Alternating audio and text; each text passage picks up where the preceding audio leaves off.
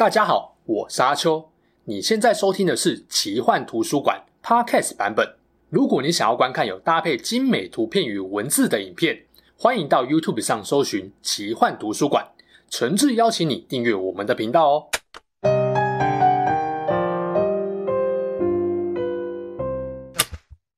Hello，大家好，我是阿秋，来跟大家聊聊神秘奇幻的生物与事件。如果你是喜欢奇幻故事的人，应该会跟我一样。总是对于作品里面各种超现实的设定感到好奇、惊叹且兴奋，尤其是奇幻故事中的生命都各自有他们的独特性格与不为人知的过去，形塑出每个角色特有的非凡魅力。今天要跟大家分享的就是那个据说在白天没有生命，只有夜晚或领地被侵犯的时候才会苏醒的奇幻生物——石像鬼。石像鬼的英文 Gargoyle。最早是来自于古法文的 gargling，意思是喉咙或阴沟，用途是排水。更具体来说，石像鬼最早是被用来装饰屋檐上排水管的一种雕饰。这个词同时也是一个拟声词，形容口水从嘴里面流出所发出的咕噜咕噜的声音。在中文里，gargoyle 通常被称为雨漏或者是滴水嘴兽，名称直接跟排水功能做连结。总之，不管是滴水嘴兽或者是石像鬼。大家只要知道这两个词指多半是建筑顶端常见的动物或兽人雕塑，就是在屋檐四周这种 gargoyle 雕饰呢，主要作用是把在屋顶流下来的雨水透过排水孔洞来排出，以免雨水沿着墙壁侵蚀建筑的外观跟寿命。这种用来作为屋檐排水的雕饰呢，在古代跟中世纪早期的形象多是动物为主。像是古埃及跟希腊就有很多狮子头的形象。西元前五世纪，雅典所建造的宙斯神庙呢，可以说就是这里面的代表。到了中世纪啊，有越来越多的滴水嘴兽形象变成以狗或狼为主。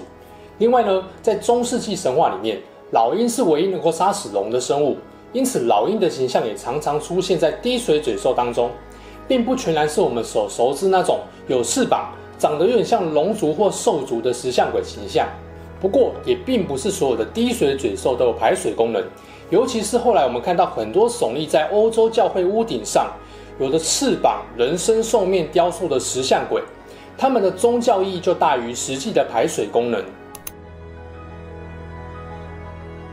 那么常见的有着怪兽样貌的石像鬼雕塑，又是什么时候出现的呢？这种有野兽样貌的石像鬼传说，最早可以追溯到西元后的七世纪。当时候法国梅洛温王朝的鲁王主教圣罗马努斯，曾经在一位囚犯的协助之下呢，击败了一个长脖子，而且能够从嘴里面喷火，还有一对龙翅膀的怪兽加古伊。在抓住怪兽之后啊，圣罗马努斯决定烧死他，但是因为他的头跟脖子没有办法被烧掉。所以呢，后来教会就把加古伊的头装饰在新建立的教堂上面，用来贺阻恶魔的入侵。而这个雕塑呢，当然就没有古埃及或希腊时期就有的排水功能，主要被视为具有宗教力量，能够对抗魔鬼、保护人民的守护神象征。虽然说是传说故事。但中世纪后来那些具有怪物样貌的滴水嘴兽呢，也大多都有这种吓阻魔鬼、保护人民的象征意义。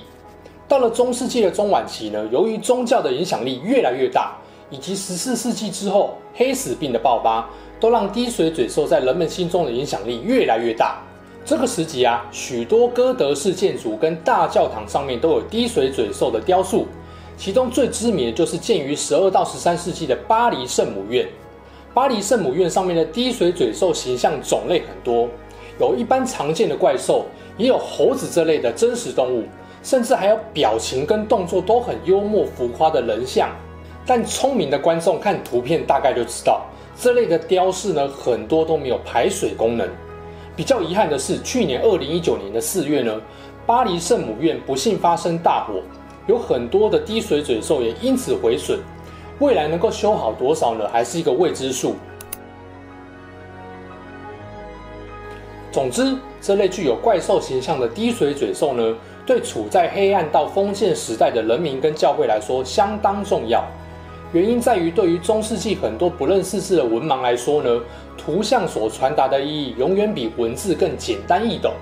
教会透过具有狰獰形象的石像鬼来警告大家末日将近，魔鬼尚在人世间。如果要躲避灾厄，在死后能够上天堂的话呢，就要多多到教堂去参与弥撒，求取神的祝福，并忏悔自身的罪行。除了警告作用外啊，石像鬼本身也被用来抵挡邪恶力量。灾厄越深，人民对于石像鬼的寄托也就越深。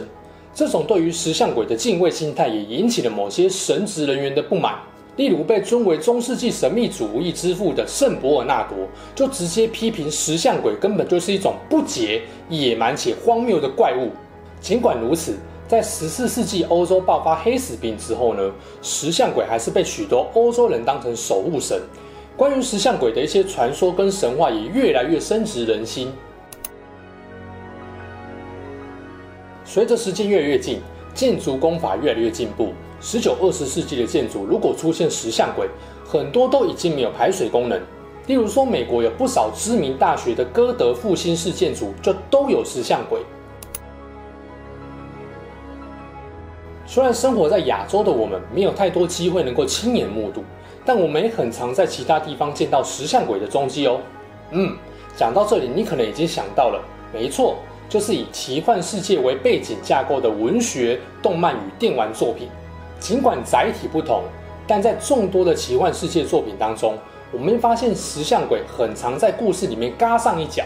虽然多数作品里面的石像鬼要么是反派，要么就是小配角，但也有例外的。迪士尼在一九九四到一九九七年播出的《夜行神龙》，就是一部以石像鬼作为主角的动画影集。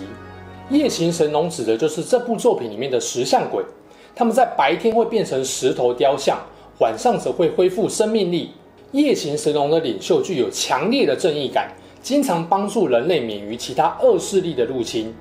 相反的，多数人类虽然常常寻求夜行神龙的庇护，却还是把他们当成是怪物来鄙视。总之，故事主轴围绕在夜行神龙与人类之间的爱恨情仇。里面的石像鬼形象鲜明，情感饱满，很符合中世纪欧洲教会的守护神形象。兼具智慧与正义感，夜行神龙当然某种程度上也在彰显欧洲中世纪人民看待石像鬼的矛盾心境。他们虽然矗立在教堂之上，保护人类免于恶魔的入侵，原本应该受到人类的尊敬，但是他们面目狰狞的兽人形象，却也让他们被人类所畏惧。如果想了解石像鬼在许多欧洲人心中的形象，那么这部动画就非常值得一看。它绝对是迪士尼动画中的经典作品。哦，对了，在迪士尼的另外一部动画《钟楼怪人》里面呢，石像鬼也有一些有趣活泼的表现哦。我们都知道，许多的奇幻小说故事会被改编成为动画或者是电玩，像是波兰国宝级的奇幻文学《猎魔士》，就是以欧洲中世纪为时代背景的故事。那石像鬼会成为故事里面的素材，也就不意外了。近几十年来呢，它也先后被改编成为电玩的巫师系列，以及真人电视剧，是人气非常高的作品。在托尔金的奇幻小说《魔戒》里，石像鬼则是被雕刻在蜘蛛通道前方，三颗头组成一道结界，禁止任何人通行。其他还有不少的奇幻故事改编的电玩当中呢，也能够见到石像鬼的身影。例如对后世影响深远，第一个商业化的奇幻角色扮演桌游。《龙与地下城》在英雄联盟中，加里欧这个正义的角色原型正是石像鬼。在魔兽争霸当中呢，石像鬼是不死族的空中单位。在魔兽世界里面，他们则是巫妖王底下老人的随从。在宫崎英高的黑暗灵魂系列当中呢，因为玩家入侵其地盘，石像鬼会在中塔顶端复活，跟玩家进行 BOSS 战。在游戏狼人杀里面呢，石像鬼则担任狼队的预言家。每一晚都能够查验一位玩家的具体身份，其他还有很多像是炉石战记啊、英雄无敌、神鬼预言二、上古卷轴等知名游戏都有石像鬼的踪迹。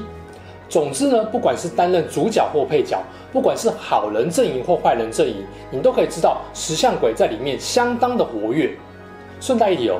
当时候在玩《黑暗灵魂一》的时候啊，原本想说这个家伙应该只是个漏角，没想到最后被石像鬼打得不要不要的，让我深深有阴影。又到了影片的尾声了，来做个结论吧。在介绍完了石像鬼的起源传说，以及他们在奇幻故事中的一些形象定位之后呢，我自己觉得石像鬼是一种非常有魅力的存在。毕竟呢，我觉得比起单纯正派或反派的角色，那种亦正亦邪的形象，更容易让人家喜欢上或留下深刻的印象。欧洲中世纪的石像鬼就正有这种魅力。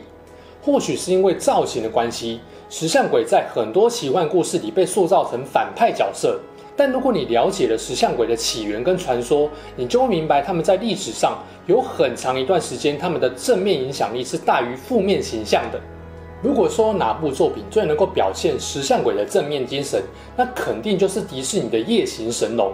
尽管被人们厌恶且畏惧，他们还是信守誓言，保护人类，跟自私的人类形成强烈的对比。讲讲大家有没有觉得电影《黑暗骑士》中的蝙蝠侠就有这种味道呢？而石像鬼这个亦正亦邪的故事角色，也提醒了我们，许多人事物并不会只存在单一的面相而已。想想，在我们的生活当中，又有多少的误会跟遗憾，是由于我们只关注到人事物的表面而造成的呢？下次啊，如果你在奇幻故事中又看到石像鬼，请记得在不讨喜的外貌下，他们还有这段被人们当成是守护神的历史。好啦。这起事件就说到这边。如果你喜欢我们分享的故事，记得订阅我们频道，也别忘了打开小铃铛。你的订阅、按赞与留言就是我创作的最大动力。之后还会跟大家分享更多悬疑怪奇的事件。我们下次见喽，拜拜。